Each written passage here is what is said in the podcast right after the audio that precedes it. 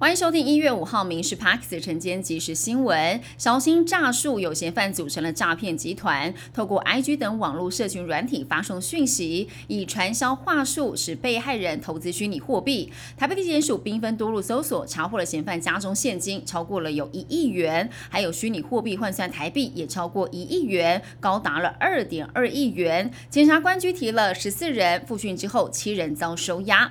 选前倒数八天，民进党总统候选人赖清德到新竹县竹北市来造势，除了拉台，民进党在新竹推出的立委候选人，也喊出选对的人，延续蔡英文路线，不只要美德赢台湾，还要拼国会过半。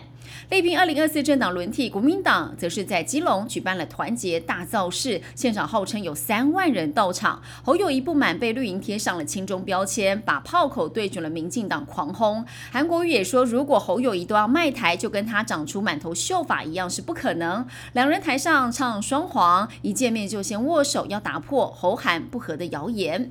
民众党总统候选人柯文哲展开了环台车队扫街，回到了故乡新竹陪妹妹柯美兰扫街，又到了竹北来开讲。新竹市长高虹安也到场力挺柯文哲。除了攻执政党疫苗跟能源政策，也酸国民党说国民党在宣传他们要下架民进党，问题是台湾人民也没有要上架国民党。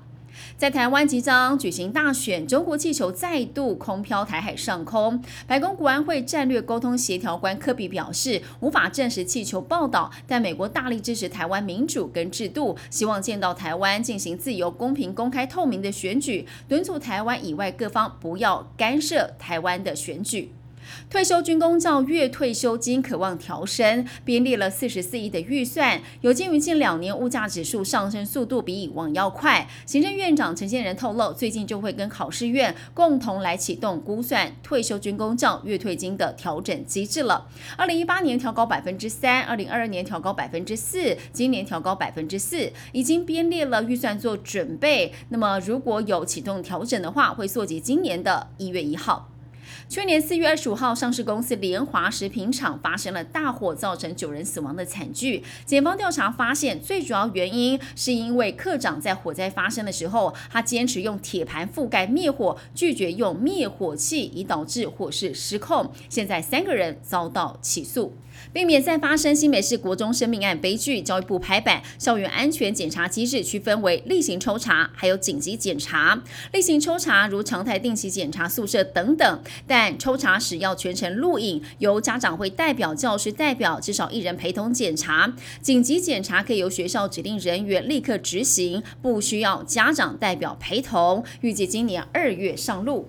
碳费开征可能影响到房价吗？建商盖房时跟碳费征收有关的部分，主要是营造原料成本当中所使用的钢铁、水泥。由于碳费是外加的税费，产业铁定会转嫁到产品上，就跟货物税一样，完全反映到商品售价上。业者预估碳费课征恐怕会推升房价上涨百分之二到三，甚至上看百分之五。以上新闻由民事宣布制作，感谢您收听。更多新闻内容锁定下午五点半《民事 Parks》。晚间即时新闻。